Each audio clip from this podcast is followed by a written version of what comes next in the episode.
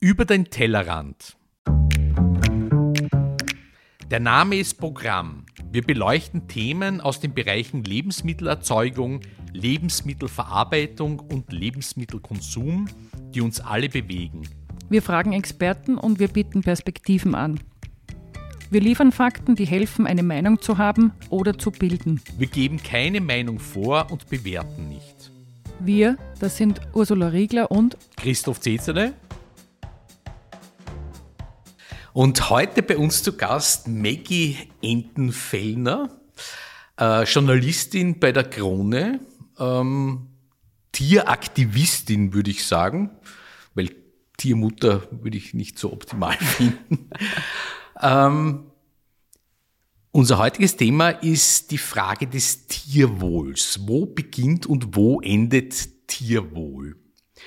Sie haben auch zwei Hunde mitgenommen. Sie sind also auch praktisch sozusagen äh, involviert in diese Frage. Ähm, erzählen Sie uns mal, was Sie eigentlich so wirklich machen alles. Also ich mache sehr, sehr vieles. Also natürlich bin ich die Tierressortleiterin bei der Kronenzeitung. Äh, da haben wir einen eigenen Tierschutzverein gegründet, äh, den Verein Freunde der Tierecke. Wir betreiben ein eigenes Katzenhaus in Wien. Äh, da leben an die 80 bis 150 Stubenliger. Das sind Tiere, die nicht mehr weitervermittelbar sind, weil sie unrein sind, weil sie sehr krank sind oder auch Tiere aus sogenannten Animal Hoarding Fällen. Das heißt von Tiersammlern. Das ist ein medizinischer Fachbegriff, auch Animal Hoarding. Das ist wie ein Tiermessi. Die Menschen horten Tiere. Das sind 100 Hunde, 180 Katzen auf einem Schlag, meist oder immer schlecht gehalten.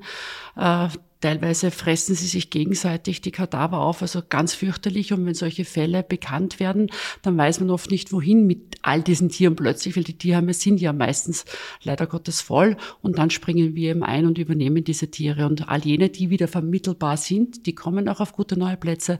Die anderen haben wir uns sozusagen ein ausgedinget. Das ist wie ein Gnadenhof für Katzen. Äh, wir nehmen auch Hunde auf, die betreuen wir in einer Tierpension. Äh, der größte Teil äh, unserer Spenden, die wir auch bekommen, fließt allerdings in Tierarztkosten. Wir übernehmen Tierarztkosten von Menschen, die sich die nicht mehr leisten können. Das heißt, ähm, wir machen damit Tiere gesund und Menschen glücklich. Und das ist etwas sehr, sehr Schönes, weil die Menschen, die sich an uns wenden, deren Schicksale, die gehen sehr zu Herz. Oft, oft, oft liegt mir das menschliche, die menschliche Tragödie noch viel mehr am Herzen und, und versuche auch für diese Menschen etwas uh, zu erreichen. Aber natürlich ist unser Fokus halt einmal bei den Tieren. Und da ist es schon sehr schön, dass wir da so tatkräftig äh, dazu beitragen können, dass wir da äh, Tiere eben glücklich machen und die Menschen. Woher kommt die Beschäftigung mit dem Thema Tierschutz, Tierwohl? Das ist von meiner Kindheit an. Ich, meine Großeltern hatten einen Bauernhof. Da bin ich wirklich so aufgewachsen, wie man sich im Märchen vorstellt. Weißt du, so mit ein paar Hühnern und Schafen und Schweinen und, und alles, was halt auf einem Bauernhof ist. Und ich habe äh, bei dem Schweindeln unter der Ferkellampe geschlafen im Stroh und ich bin mit den Kälbern auf die Weide gegangen und war immer tot, tot traurig, wenn ein Tier geschlachtet werden musste. Weil das ist einfach so. Auf einem Bauernhof werden Tiere gezüchtet, herangezogen, um letztendlich in den Ernährungskreislauf einzufließen. Und das war für mich immer ganz, ganz fürchterlich. Weil es war damals für die ganze Familie immer ein sehr aufregender Tag, wenn ein Schwein geschlachtet worden ist. Das war ja selten der Fall. Wir hatten, weiß ich nicht, sechs, sieben Schweine. Dementsprechend kann man sich vorstellen, das war nicht so oft der Fall. Meistens auch für den Eigenbedarf. Äh, und was da sehr schön war, dass mein Vater damals schon begonnen hat, das mit sehr viel Ruhe zu machen. Weil es war lange Zeit so, dass das Schlachten die Menschen eben unter Stress gesetzt hat und sie auch mit den Tieren so umgegangen sind. Quasi die Schweine rausgetrieben und alles war hektisch und, und das Tier hat die Aufregung gespürt und war noch mehr in Todesangst.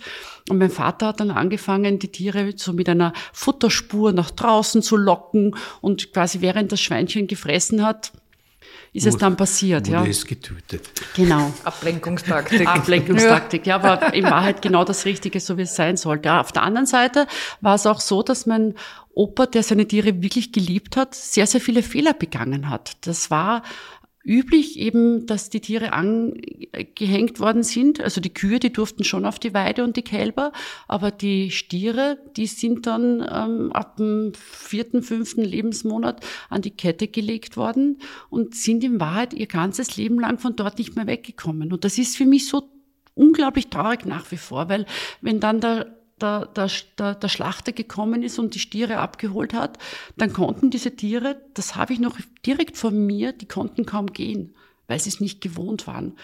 Und Darum ist es für mich auch so ganz besonders wichtig, dass wir in Österreich diese sogenannte permanente Anbindehaltung endlich abschaffen. Wir haben es im Bundestierschutzgesetz verankert. Das ist mit 1.1.2005 in Kraft getreten, dass die permanente Anbindehaltung von Tieren verboten ist. Bei den Pferden haben wir es geschafft, bei den Rindern leider Gottes noch nicht. Es sind noch immer circa 13.000 Rinder in Österreich, die so leben müssen.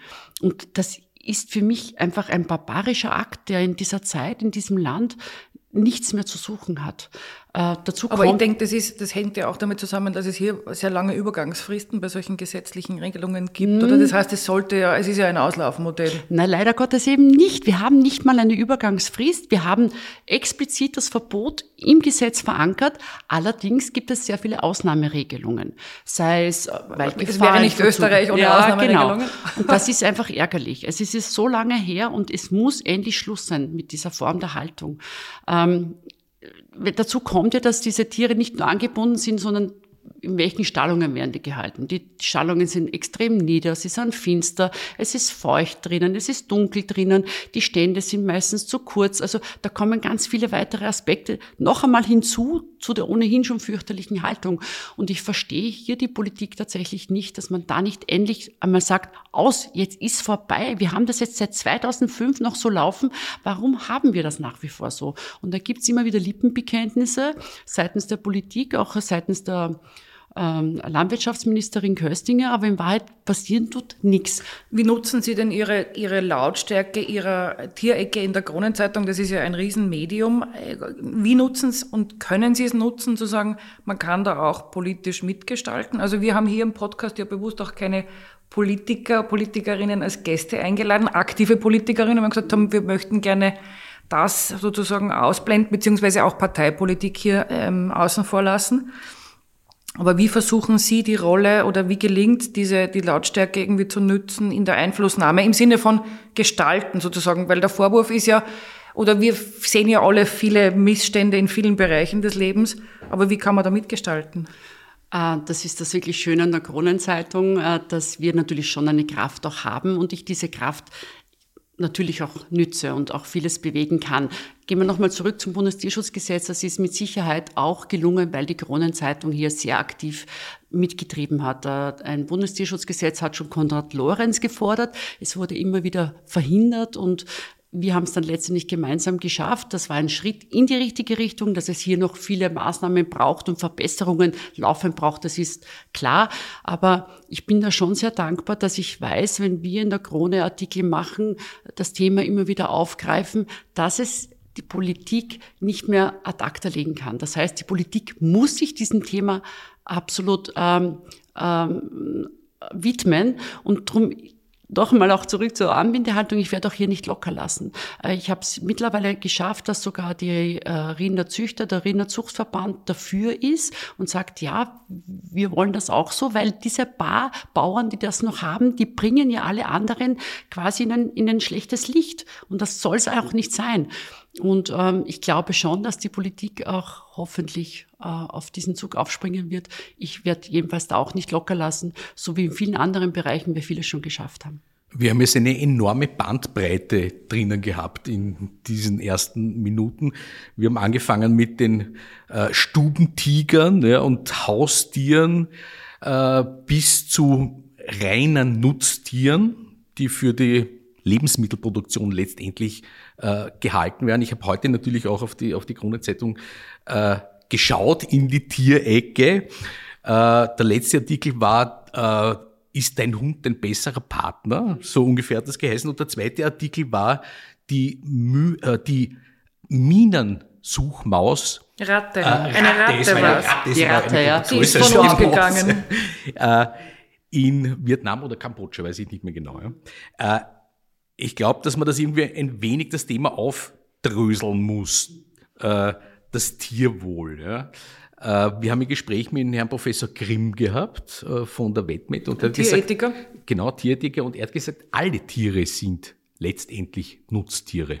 Das war der Grimm, oder? Mhm. Ja. Mhm. Weil sie irgendeine Form von Nutzen oder Sinn stiften in Wirklichkeit. Für ne? den Menschen, ja, für die Seele, für das soziale Verhalten, ich weiß Für es die nicht. Gesundheit. Für die, für die Gesundheit zum Beispiel. Ähm, sind wir auch zwei Hunde mit? Heidi und Luise, oder? Ja, genau. Ich glaube nicht, dass man alles in einen Topf werfen kann. Ja, also da gibt es sicher graduelle Abstufungen.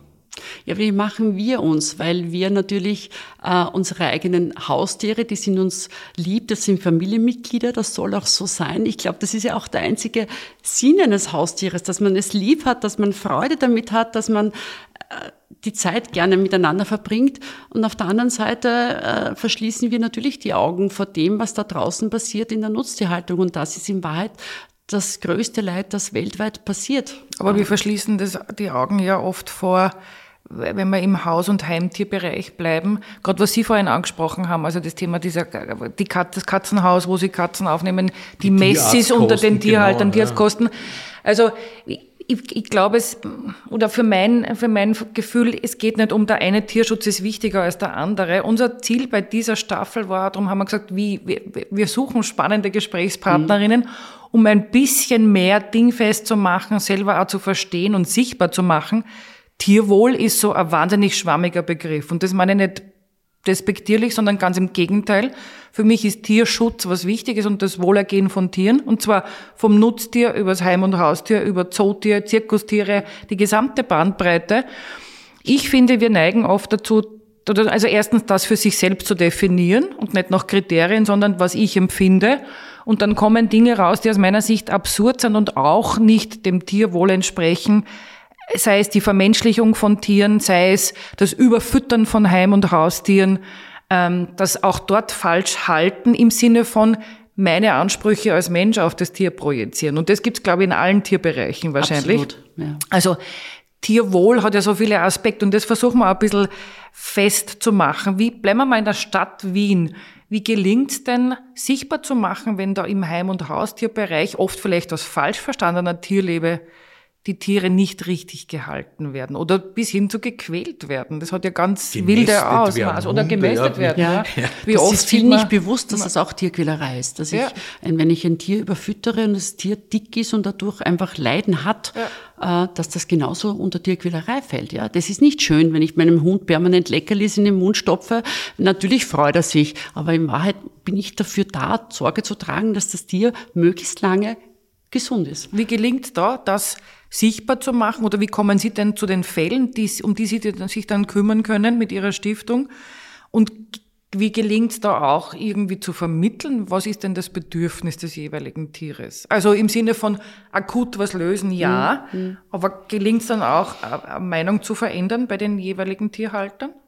Ähm, Ganz wichtig ist einmal Zivilcourage. Viele der Fälle, die an uns herangetragen werden, kommen von Außenstehenden, von Nachbarn, von Freunden, vielleicht auch sogar von Familienmitgliedern, die uns informieren. Und äh, wir suchen dann immer mit den Tierhaltern mal das Gespräch. Ich bin immer der Meinung, jemanden nur anzupflaumen und ihn zu beschuldigen, das verschließt eine Tür. Druck erzeugt immer nur Gegendruck. Viel besser, ich suche das Gespräch zuerst einmal mit demjenigen, versuche ihn aufzuklären. Versuche, dass er selber umdenkt, dass er selber sich Gedanken macht und sagt, aha, ja, das könnte ich eigentlich anders machen vielleicht sollte ich es doch so machen. Manchmal gelingt das dann nicht und dann muss man natürlich auch behördliche Wege Machen Sie einleiten. das persönlich? Das heißt, die gehen dann zu einer Wohnung hin, wo sie wissen, wo fünf Hunde, was, keine Ahnung. Nein, wir telefonieren. Nein, Okay. die Zeit haben wir leider nicht. Ich habe ein großartiges Team. Ich habe in jedem Bundesland auch noch eine Vertretung, aber quasi unser Head Office ist in der Kronenzeitung in Wien und äh, meine Mitarbeiter sind seit vielen, vielen Jahren sind wir ein Team und, und, und äh, auf die kann ich mich zu 100 Prozent verlassen. Und wir führen zuerst einmal immer das Gespräch, natürlich immer telefonisch. Äh, sollte es da man hat ja dann auch Erfahrung im Gespräch letztendlich. Und sollte es da, sollten wir da nicht weiterkommen, dann sind wir schon so, dass wir die Behörden auch informieren. Das heißt, es gibt die Amtsärzte, wir sind auch in ganz Österreich gut vernetzt, informieren die Amtsärzte und ersuchen da dann, dass sie dann noch einmal auch nachschauen, dem Ganzen nachgehen und mitunter kommt es dann sogar zur Die Beschlagnahme. Amtstierärzte kommen auch in den Heimtierbereich. Unbedingt, natürlich, ja klar. Amtsärzte für sind alle in, Tiere für alle zuständig, Tiere ne? zuständig. Ich habe kein Tier, so ich, ich weiß es nicht. Also nein, nein, nein. Amtsärzte sind die Behörde, die für, für, Missstände in der Tierhaltung okay. dazu da sind, ja genau. Beziehungsweise auch Hygienevorschriften auf Schlachthöfen. Natürlich, Amtsärzte sind in allen Bereichen, wo sie ein Tier finden, ist ein Amtsarzt auch da. Nein, ich wollte nur wissen, ob es sozusagen der Amtstierarzt zu mir kommen kann, wenn der Nachbar gesagt hat, ich würde den Hund nicht äh, artgerecht halten oder ja, ähnliches. Der kann kommt er, auch dann, okay. Kann ja? er kommen, ja. Das geht sogar so weit, dass es ja auch im Gesetz drinnen ist, ähm, dass ähm, ähm, Katzen gesichert werden müssen, insofern quasi die Fenster, Balkone, so dass das Tier nicht in die Tiefe fallen kann. Gerade im urbanen Bereich mhm. wirklich, wirklich wichtig. Es fallen jedes Jahr unzählige Katzen aus Fenstern und von Balkonen. Die sind dann entweder schwer verletzt, irren dann in der Stadt herum. Also das ist wirklich ein Wahnsinn. Und wir melden sogar auch solche Dinge. Wenn wir eine Katze irgendwo sehen, dass ein, dass die am Fensterbrett sitzt und dort ist kein Gitter, dann kann man den Amtsarzt informieren, der geht dorthin und dann muss der das Gitter anbringen. Auch das ist Tierschutz. Gibt es auch Tierhalterinnen, die von sich aus kommen und sagen, ich kann nicht mehr, ich bin überfordert oder bitte, weiß ich nicht, helft mir oder was mache ich falsch oder nehmt mir das Tier ab, es geht nicht mehr, kommt leider, das vor? Leider Gottes äh, sehr, sehr oft. Viele Menschen äh, nehmen sich, äh, vor allem bei Hunden ist es so, ein bisschen auch äh, rein nach optischen Kriterien. Der gefällt mir, der Husky gefällt mir oder das gefällt mir und machen sich keine Gedanken, ob sie überhaupt den Ansprüchen dieses Tieres, dieser Rasse gerecht werden können. Und dann hat das Tier natürlich zeigt, dass irgendwelche Auffälligkeiten im Verhalten, was die, das Tier ja gar nichts dafür kann. Und dann sind die überfordert und die kommen schon an uns auch. Beziehungsweise gestern war auch ein sehr trauriger Fall und da sind wir auch gerne da. Menschen, die einfach krank sind. Menschen, die vielleicht sterben müssen und deren letzter Wunsch es ist, dass wir uns darum kümmern, dass ihre Tiere nach deren Tod auch äh, versorgt sind und wissen, dass es ihnen gut geht. Haben, Entschuldige, haben sich eigentlich die Probleme jetzt während der Pandemie verschärft? Haben sich Leute, viele Leute Tiere genommen, für die sie eigentlich überhaupt nicht geeignet sind, für die Haltung nicht geeignet sind? Es war extrem. Also mit der ersten Pandemie, mit dem ersten Lockdown hat das schon begonnen, dass die Menschen vermehrt Tiere aufgenommen haben. Also das ist, war irre. In den Tierheimen war nichts mehr da, die Züchter waren leer. Also es war wirklich da ausverkaufte Haustiere da. Und äh, was wir merken, ist, dass jetzt vermehrt Anfragen kommen um finanzielle Unterstützung dass die Menschen eben nicht überlegen, dass so ein Haustier wirklich viel Geld kostet. Da rede ich nicht nur allein vom Futter, aber da können ähm, plötzlich medizinische Probleme auftauchen, mit denen man eben nicht rechnet. Und das kann zwei, drei, vier, fünf, sechstausend Euro kosten. Das ist, ähm, das geht echt ins Geld. Ich finde, das ist übrigens ein gutes Beispiel für Tierwohl und Menschenwohl. Wenn du jetzt eine, sagen wir, ältere Person hast, die einsam und allein in der Pandemie, in der Quarantäne zu Hause lebt und sich einen Hund nimmt, sagen wir mal, dann ist dieser Hund ein Nutztier für sie. Kann man so sagen.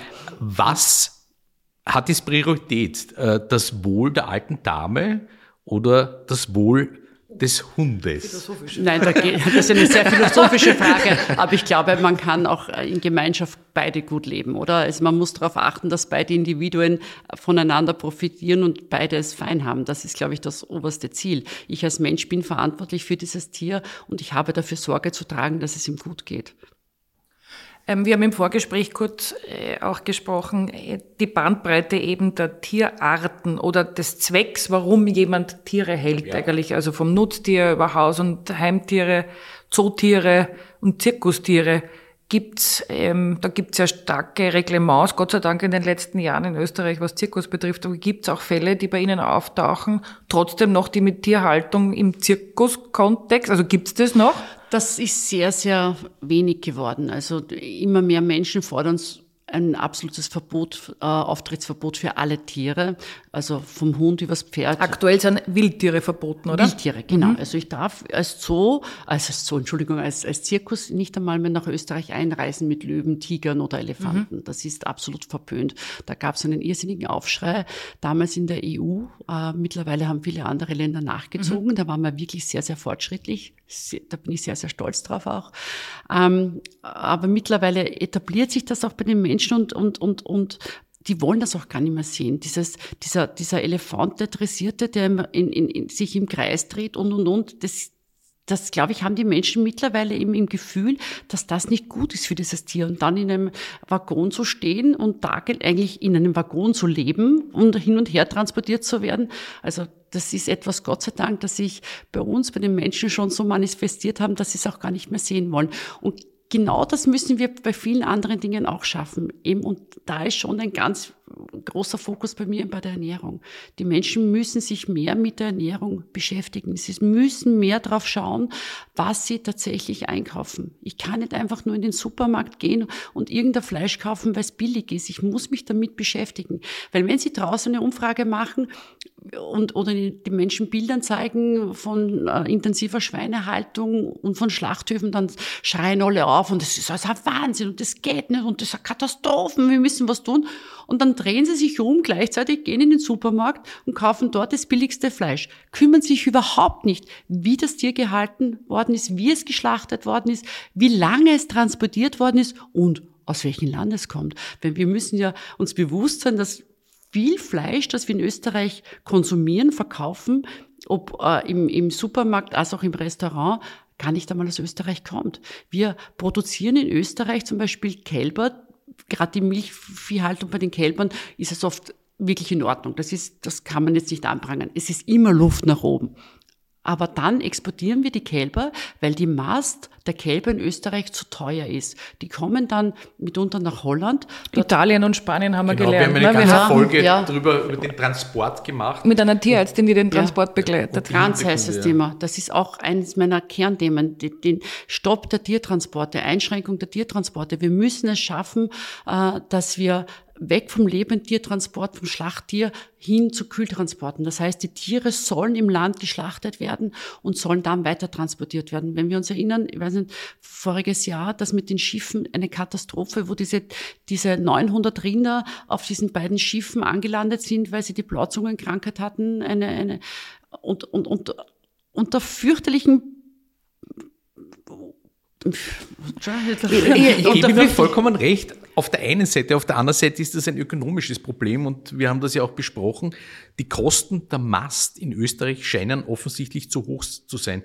Es ist wesentlich günstiger, die Tiere auf Massenfarmen, zum Beispiel in Spanien, zu mästen und dann wieder zurück zu transportieren, lebend oder nicht lebend, darüber kann man debattieren. Ja. Äh, aber das Problem scheint mir, dass die Nahrungsmittelkosten, Fleischkosten in Österreich dann explodieren würden. Sie explodieren es sowieso, aber noch weiter explodieren wenn die Tiere hier gemästet werden. Wir haben überhaupt keine Explosion, Entschuldigung, wir haben keine Preisexplosion beim Fleisch. Fleisch ist billig wie nie zuvor. In den 80er Jahren musste man eine Stunde länger arbeiten für ein Kilo Fleisch. Was momentan der Fall ist, ist, dass Biofleisch ist nicht zu teuer, sondern konventionelles Fleisch ist viel zu billig. Es Beziehungsweise wird halt, werden Lebensmittel sehr oft für Log-Angebote ja. verwendet, genau. um zum Konsum jetzt sozusagen genau. zu animieren. Und da würde ich gerne wieder zurück mit dem, äh, sozusagen, wo Sie dieses Thema aufgemacht haben. Wir müssen uns mehr beschäftigen mit Ernährung. Was essen wir? Was kaufen wir? Was essen ja. wir? Was verarbeiten wir? Ich glaube auch, es ist doch sehr viel leichter, und das sieht man ja, weil sonst würde das System nicht funktionieren. Es ist immer sehr viel leichter anzuprangern, dass wer anderer was ändern soll, oder? Oder zu sagen, ja, furchtbar, Tiertransporte geht gar nicht oder diese Haltungsbedingung geht nicht. Aber wie wenig Menschen ist es denn bewusst, dass es ihr Konsum ist, der da auch mit eine Rolle spielt, sozusagen, und jeder Einzelne macht da was aus oder jeder Einzelne. Wie gelingt denn, und da diskutieren wir ja alle seit vielen Jahren drüber, wie gelingt denn, das mehr in Zusammenhang zu bringen und zu sagen, pass auf, wenn Tierwohl, Tierschutz für dich ein Thema ist, wenn dir das wichtig ist, dann sei doch aber auch du konsequent in deinem Konsumverhalten irgendwie. Weil zu sagen, das finde ich schlecht und dann zu gehen und noch den Preis zu kaufen, bleibt halt die angenehmste Methode, nicht? Und wir haben gelernt, dass jedes Wochenende irgendwelche Preisrabattangebote reinflattern. Und dann ist es halt schwer, wahrscheinlich jemandem vorzuwerfen und zu sagen, du darfst das nicht in Anspruch nehmen, weil dafür ist es ja gedacht, dass es jemanden reinholt in Wirklichkeit, nicht? Wie gehen wir damit um? Also weg von der abstrakten Diskussion, die wir alle seit vielen Jahren führen, hin zu, wie schaffen wir es? Was können Sie da auch in Ihrer Rolle, auch mit der Kronenzeitung oder mit anderen sozusagen großen Plattformen vielleicht im Hintergrund? Wie kann man da zum Umdenken und auch zum anderen Verhalten animieren? Weil wissen tun wir es eh alle, dass es so nicht funktioniert. Immer wieder darüber schreiben, aufklären, aufklären, den Leuten das erzählen, dass sie sich selber darüber Gedanken machen. Und es gibt einfach schon äh, viele, viele Organisationen, die sich darum kümmern. Und eine Plattform in Österreich, das ist Landschaft Leben mit dem Hannes Reuer, die einfach genial ist. Da mal reinschauen unter landschaftleben.at, die äh, wirklich den Lebensmittel auf die Spur kommen, die das ganz genau analysieren mit perfekten Daten, perfekt ausrecherchiert, wertfrei weitergeben. Wenn ich mich damit einmal beschäftige, dann ist schon mal ein richtiger Schritt und dann fange ich an, drüber nachzudenken. Ja. Und natürlich muss ich mir doch bewusst sein, dass Werbung mir immer etwas anderes suggeriert, als es Tatsache ist. Weil wenn Sie die Werbung anschauen im Fernsehen, dann ist das immer der Schweindal auf der grünen Wiese und die Kuh mit dem Kalb. Das ist aber die verschwindende Minderheit in Wahrheit, ja. Gerade einmal 0,05 Prozent aller Schweine in Österreich leben in Freilandhaltung. 97 Prozent aller Schweine leben in Intensivtierhaltung und drei Prozent quasi ist die Biohaltung. Ja, und davon aber nur 0,05 Prozent im Freilauf, so wie das, was wir im Fernsehen in der Werbung sehen. Und wenn ich Dazu muss allerdings gesagt werden, und das haben wir auch besprochen in einer Folge, dass es unmöglich wäre, alle Schweine in Freilandhaltung Stimmt. zu halten, weil dann jede Wiese von Schweinen bevölkert wäre. Und wir auch mit den Emissionen gar nicht umgehen könnten. Also wir, da haben wir auch viel gelernt, sozusagen die, auch die Vielfalt wiederum dieses Themas. Aber Emissionen, eine, da möchte ich jetzt kurz was sagen. Ja. Ähm, ein Drittel aller Lebensmittel weltweit werden entsorgt. Die kommen in den Müll. Und dieses eine Drittel macht 10 Prozent der Treibhausgase aus. Also muss man sich vorstellen, wir produzieren 10 Prozent weltweit an Treibhausgasen, damit wir was weghauen. Das ist unfassbar. Umkehrschluss wird man fürs Tierwohl schon oder für den Tierschutz, bleiben wir beim Tierwohl, etwas tun, wenn wir unseren Konsum reduzieren würden? Also natürlich, Lebensmittelkonsum? Natürlich. Ich bin immer, so wie die österreichische Landwirtschaft ja auch ist, die österreichische Landwirtschaft kann in Wahrheit mit diesen Preisen, mit diesen Dumpingpreisen weltweit nicht mithalten, weil ich wir kann auch keinen Stall umbauen, wenn ich kein Geld verdiene mit dem genau, Fleisch. Genau, das ist nicht? das Problem. Mhm. Ja. Also ich muss immer Qualität vor Quantität setzen. Und äh, wenn es jetzt immer heißt, ja, aber die Leute können sich das alles nicht leisten, dann sage ich, es muss auch nicht jeden Tag bitte Fleisch am Teller sein. Ich bin am Bauernhof aufgewachsen, bei uns war das nicht der Fall, obwohl wir die Tiere selbst hatten äh, war nicht jeden Tag das Fleisch am Teller. generell in den 70er nicht Jahren gegeben. nicht gegeben. Genau. Das hat es bei uns auch nicht ja. gegeben. Ja. Und was vielen nicht bewusst ist, ist, auch Wurst ist Fleisch. Auch für ein Wurstsemmel muss ein Tier sterben. Und das ist auch etwas, für jedes Stück Fleisch muss ein Tier sein Leben lassen. Und ich glaube einfach, wenn ich mir das, mach es mal zu Gemüte ziehe und darüber nachdenke, dann gehe ich auch bewusster damit um. Dieses einfach wurscht, jetzt kaufe ich mir eben wurscht, ja. äh, wurscht, kaufe ich mir irgendein, ich kann mir doch da stattdessen auch ein, ein, ein Semmel kaufen mit irgendeinem Aufstrich, vielleicht sogar mit einem vegetarischen einmal. Ich will niemanden umerziehen, aber bewussterer Umgang, das eine oder andere Mal darauf verzichten und auch wegen dem Preis noch einmal, die Convenience äh, äh, äh Food, das explodiert, immer mehr Menschen kaufen Convenience-Essen. Äh, das ist die teuerste Möglichkeit, sich überhaupt zu ernähren. Abgesehen von ungesundesten wahrscheinlich auch noch.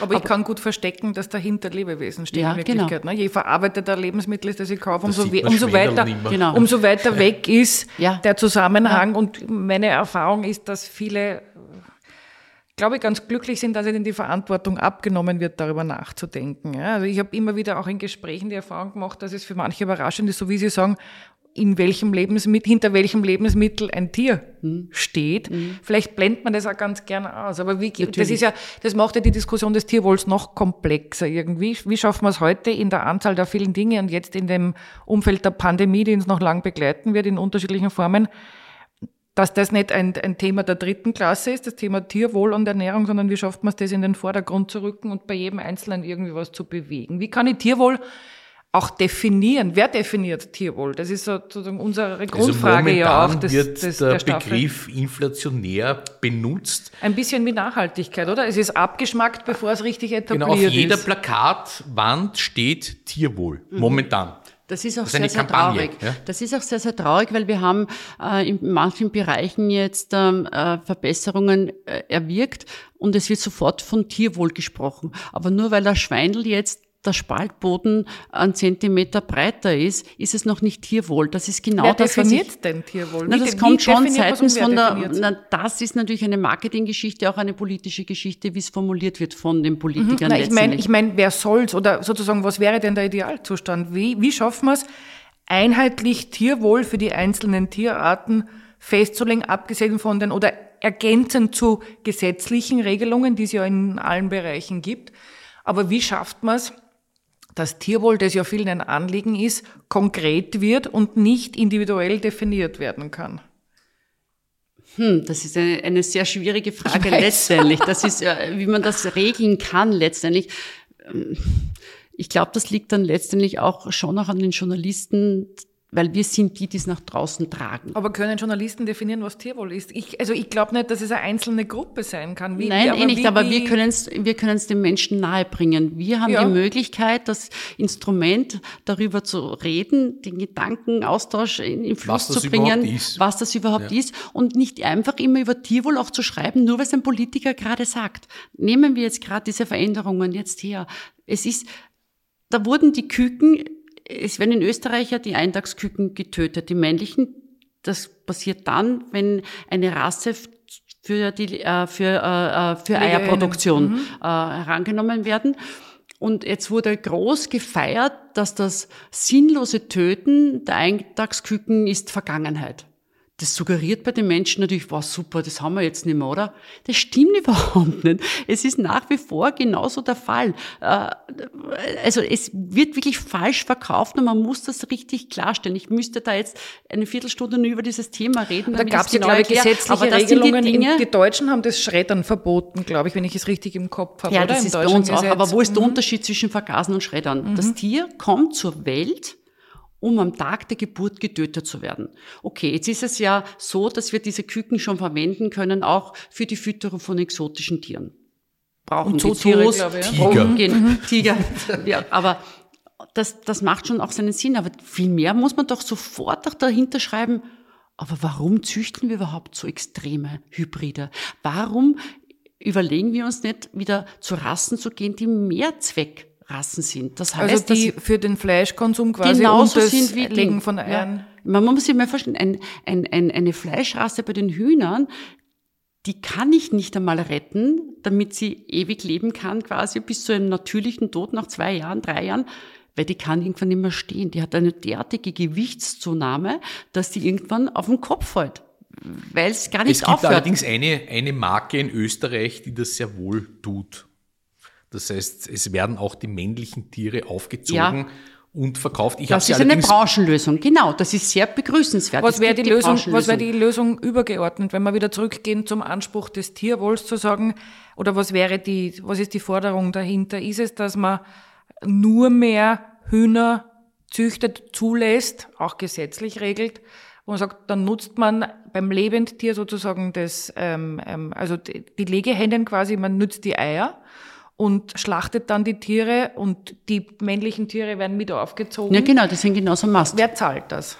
Letztendlich wird es der Konsument sein. Es ist so. Wir kommen nicht drum herum, dass Fleisch, tierische Produkte im Preis etwas ansteigen. Ansonsten wird unsere Landwirtschaft in Österreich das definitiv nicht überleben. Wo beginnen wir das, dieses, weil das ist ja auch eben eine Diskussion, die man seit vielen Jahren führt und jeder sagt, der andere muss beginnen, der Handel sagt, die anderen müssen beginnen, die Landwirtschaft sagt, der Handel muss beginnen, ähm, die Politik sagt, der Handel muss beginnen, dort der Konsument, also jeder tut sich leicht, dem einer anderen Rolle in diesem Kreislauf zu sagen, fang einmal du an, ich mach dann schon mit. Offensichtlich passiert ja nicht, außer in kleinen Bereichen und Projekten und, und Initiativen.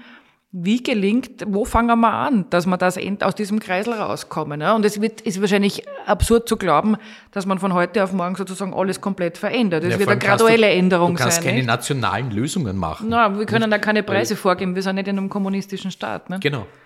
Nationale Lösungen, ich möchte zuerst noch auf das Thema kommen. Ich glaube, das ist schon sehr wichtig, dass wir äh, äh, diese Kennzeichnungspflicht äh, mehr und mehr zum Gewicht machen. Ich glaube schon, dass der Österreicher, wenn er sich darauf verlassen kann und es gekennzeichnet ist, dass es aus Österreich ist, dass er vermehrt darauf greift. Das würde schon mal unseren Bauern helfen um überhaupt den Fortbestand der Bauern zu sichern. Man muss sich vorstellen, jeden Tag schließen sieben Bauern, sieben Bauern, jeden Tag die Türen und hören auf. Das ist ja nur ein Zeichen, dass es so nicht mehr weitergeht. Äh, wenn wir eine kleinstrukturierte Landwirtschaft haben wollen in Österreich, die auf Qualität setzt, weil jetzt jammern wir und wir wollen Verbesserungen, aber international gesehen stehen wir schon gut da in Österreich. Wenn wir das weiterhin haben wollen, wenn wir die Lebensmittelsicherheit haben wollen in Österreich. Und gerade die Pandemie hat gezeigt, wie wichtig das sein kann. Wir wissen nicht, was noch auf uns zukommt. Dann werden wir diesen Schritt setzen müssen. Und ich glaube, äh, um, um zu sagen, wie können wir es verändern, ist für mich ein ganz wichtiger Schritt, dass das wirklich massiv auch in den in den Unterricht einfließt. Wir müssen bei den Kleinen anfangen, bei den Kindern anfangen, in der Volksschule schon anfangen, darüber zu reden. Dass die ihre Eltern auch erziehen, oder? So wie es bei anderen Themen ja auch gelungen ist, genau, dass die Kinder das genau. nach Hause gehen. Hm? Ich kann mich erinnern, ich war ja bei der Laurea und was ist da passiert auch? Wir haben den Kindern viele Geschenke gegeben an Bord, weil die sagen das nächste Mal, Mama, fliegen wir wieder mit der Laurea. Und so funktioniert es Das ist dann Marketing, das, das ist nicht Marketing. Erziehung, das ist Marketing. Ja, aber es ist Marketing, aber es funktioniert. Ja. Mhm. Es ist in Wahrheit die gleiche Strategie. Es ist nichts anderes. Wenn wir es den Kindern beibringen können, da geht es ja nicht, dass man sagt, kauft die oder die Marke, sondern es geht darum, aber Mama, ich will schon haben, dass wir Bio kaufen, weil Mama, weißt du, den Tieren geht's da schon viel besser. Setzen, Sie, da, setzen Sie da Initiativen jetzt wieder über Ihre Tier oder über ja, Ihre natürlich. Plattformen, die ja. Sie haben? Und kann man da was verändern? Also merken ganz. Sie da, dass es, dass es im und oder was kann man da gestalten, mhm. ganz konkret, sagen wir so? Ja, also ich habe vor über 17 Jahren äh, den Verein Tierschutz macht Schule mitbegründet. Das war auch auf meine Initiative hin, damals mit der Ministerin Rauch Kallert, weil ich ihm wollte, dass Tierschutz, die Anliegen der Tiere, Bedürfnisse der Tiere altersadäquat an Kinder weitergegeben wird. Ähm, es gibt immer wieder Tierschutzorganisationen, Menschen, die in Schulen gegangen sind und Tierschutz lehren. Ähm, das hat mir oft nicht gefallen, weil ich kann nicht ein, ein, ein Kindergartenkind, ein Volksschulkind damit konfrontieren, dass ich sage, wenn du eine Wurstsemmel isst, dann isst du deinen Bruder, weil der fühlt genauso wie du. Das ist mir ein bisschen zu heftig gewesen. Ich wollte es mit Pädagogen aufarbeiten. Das haben wir super geschafft. Wir sind EU-weit ähm, wirklich hoch angesehen. Wir werden ausgezeichnet. Diese Unterlagen sind gut. Wir haben im Oktober unser ein Millionstes Heft jetzt verschickt an die Schulen. Das ist ein ganz, ganz wichtiger Schritt. Und äh, jetzt hat eben auch, ich habe ihn schon erwähnt, der Verein Landschaft Leben äh, hat das Gleiche gemacht zum Thema Lebensmittel. Also geht es nicht nur um Tiere, sondern auch um den bewussten Umgang mit Gemüse, mit allem, was wir halt so essen und produzieren. Und das ist ein ganz, ganz wichtiger Beitrag. Weil wenn man jetzt auch sieht, die die Millenniums, die wir jetzt haben, die beschäftigen sich viel mehr damit. Auch da gibt's auch die, den größten Anteil an Veganern jetzt, an Vegetariern. Die wollen es einfach auch nicht mehr haben. Und ich, ich, ich merke auch in Gesprächen mit, mit äh, äh, Bauern, dass immer mehr junge Bauern nicht mehr die konventionelle Tierhaltung haben möchten. Die wollen auch den nächsten Schritt setzen, wenn sie Bauer sein möchten, weil sie wollen ja draußen auch nicht schief angeschaut werden. Das Traurige ist ja, unsere Bauern leisten hervorragende Arbeit man kann nicht alle in einen Topf werfen, dass die teilweise ja schief angeschaut werden, weil als wären sie die, Tierquäler. Die Tierquäler sind sie aber nicht. Er muss ja produzieren, er muss überleben können. Ein Händelbauer zum Beispiel, nehmen wir die raus, der kriegt für ein Huhn rund zwei Euro. Das ist eh schon gut, ja. Das muss man sich vorstellen, für ein Huhn. Da muss er aber das Küken kaufen, er muss dieses Tier füttern, er muss den Stall saubern, täglich und er muss die Steuer mal aufbauen. Da bleibt nichts über, dem bleibt für ein Händel, von einem Händel vielleicht 30, 40, 50 Cent, das kann nur über hergeht. die Masse funktionieren. Und das kann nur über die ja. Masse funktionieren. Genau. Vielleicht, um das nochmal sozusagen zum Schluss auch zu konkretisieren in unserem Anliegen, dass wir Tierwohl konkretisieren wollen mit dieser Staffel was kann ich tun jetzt als Konsumentin, als Konsument, aber auch als mögliche Tierhalterin? Also ich würde gern bei der Breite auch sozusagen des Tierwohls bleiben. Aber welche drei Dinge kann ich jetzt mitnehmen als Ursula Riegler und sagen, das kann ich in meinem Alltag tun, um Tierwohl zu unterstützen? Sagen wir es mal so. Das wichtigste bewusster Einkauf. Zu schauen, woher kommt die Ware, die ich mir in den Warenkorb lege, äh, kommt sie aus Österreich, aus welcher Haltungsform kommt sie und nicht nur auf den Preis zu schauen. Ich glaube, ich tue mir auch selber was Gesundes. Ich bin der Überzeugung, wenn ich ein Tier esse, das sein ganzes Leben lang nur Stress hatte und nur Leid erfahren hat, das kann nicht gesund sein, das ist immer das eine. Das zweite ist, ähm, dass ich mir nicht Tiere eigennützig anschaffe, nur weil es jetzt gerade hip ist, weil irgendeine Sängerin gerade die Hunderasse hat oder ich glaube, ah, das ist total cool, dass ich mir das einfach anschaffe, ohne weiter zu überlegen. Ich habe die Verantwortung für dieses Tier für viele, viele Jahre. Und zum Dritten, dass ich drüber rede, dass ich Menschen mit einbeziehe in dieses Thema, reden wir drüber. Wir müssen über all das reden, über richtige Tierhaltung, dass ich Menschen auch anspreche, wenn der äh, seinen Hund vielleicht gerade misshandelt auf der Straße, auch das kommt vor, den Nachbarn anrede, der Nachbarin anbietet, die vielleicht gerade krank ist, dass ich mit ihrem Hund spazieren gehe. Das heißt, auch ein bisschen Zivilcourage zu zeigen, das würde viel dazu beitragen. Danke, dass Sie mit uns darüber geredet haben. Danke. Vielen Dank. Danke.